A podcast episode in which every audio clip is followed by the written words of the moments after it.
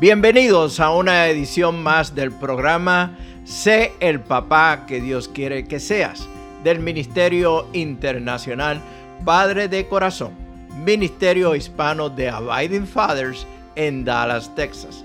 Para información del Ministerio Padre de Corazón, se pueden comunicar por mensaje de texto o voz al número de teléfono 214-533-7899.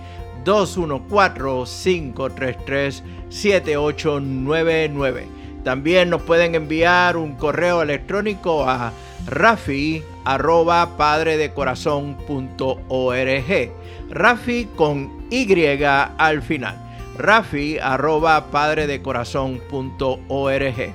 Visita nuestra página web www.padredecorazon.org www.padredecorazon.org Soy Rafi Gutiérrez, pastor y director del Ministerio Internacional Padre de Corazón.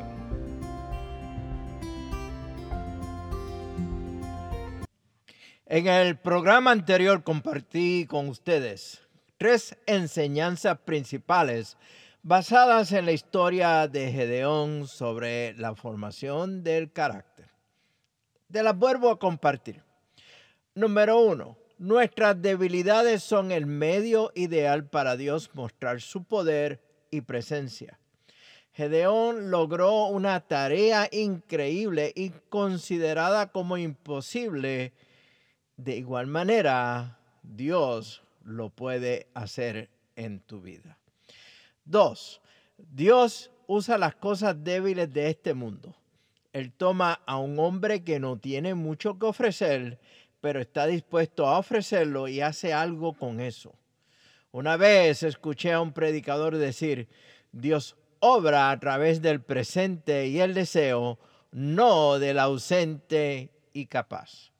Y tercero, tu transformación probablemente no ocurrirá de la noche a la mañana, pero día a día, año tras año, Dios planea convertir a cada uno de nosotros en sus líderes inesperados. Hombres que reclamarán una pequeña parte de este mundo de una manera tan sorprendente que solo Él y solo Él, Dios, puede obtener la gloria. Comenzamos esta serie de estudios indicando que todo parecía indicar que Gedeón era y sería el eslabón más débil. De hecho, vemos en la escritura que él mismo se consideró como tal al decir que era el menos importante de su familia. Hablamos sobre la humildad y dijimos que el autor C.S. Lewis definió humildad de la siguiente manera. Humildad no es pensar menos de ti mismo, sino pensar en ti mismo menos. Y te propuse en uno de los programas que hay una línea muy fina en cuanto a esta definición y en cuanto a pensar menos de ti mismo y pensar menos en ti mismo. Muchas veces esta fina línea ha sido marcada por las influencias culturales y o de nuestras familias directas. El sentido de humildad nos puede llevar a pensar menos de uno mismo. Nos puede hacer sentir inferiores. En Gedeón vemos la historia de un, hombre trillando trigo en un lagar, lugar utilizado para exprimir la uva o las manzanas o aceitunas escondido de los madianitas. Vemos como Dios fue forjando el carácter guerrero en Gedeón y lo llevó a una victoria increíble. Vimos como Dios se deleita en usar vasos débiles para mostrar su fuerza y fidelidad. Como Gedeón nos podemos sentir intimidados, desalentados e inclusive incapaces de enfrentar abrumadoras situaciones en nuestras vidas. Las pruebas no son agradables, especialmente cuando nos encontramos en medio de ellas y no vemos salida. Por eso se llaman pruebas. Pero nosotros podemos confiar en que Dios tiene un propósito claro para las mismas, el fortalecimiento de nuestra fe y la formación de nuestro carácter, reflejando a Cristo en nuestras vidas. El apóstol Pablo, en segunda de Corintios capítulo 12, los versículos del 9 al 10, dijo lo siguiente: Mi gracia es todo lo que necesitas. Mi poder actúa mejor en la debilidad. Así que ahora me alegra jactarme de mis, de mis debilidades para que el poder de Cristo pueda actuar a través de mí. Es por esto que me deleito en mis debilidades y en los insultos, en privaciones, persecuciones y dificultades que sufro por Cristo. Pues cuando soy débil, entonces soy fuerte. No tiene sentido estas palabras. ¿Estás de acuerdo conmigo? Me alegra jactarme de mis debilidades. Jactarse se define como mostrarse orgulloso de poseer cierta cualidad o mostrar con presunción sus posesiones o sus modos de actuar. No sé usted, pero yo no he visto personas que andan por ahí o aparecen en la televisión, ni mucho menos en los medios sociales, anunciando con orgullo que son débiles. Al contrario, se presentan en los momentos de llamadas valentía o de fortaleza, logros, y si no, si no existen, se los inventan y usan el llamado Photoshop en un intento de convencernos de una realidad no existente. Tampoco he visto que se deleiten en sus debilidades insultos, privaciones, persecuciones y dificultades. Eso no está permitido por la sociedad. Es inconcebible. Sería censurado y hasta cancelado por otros, inclusive por las mismas plataformas de los medios sociales.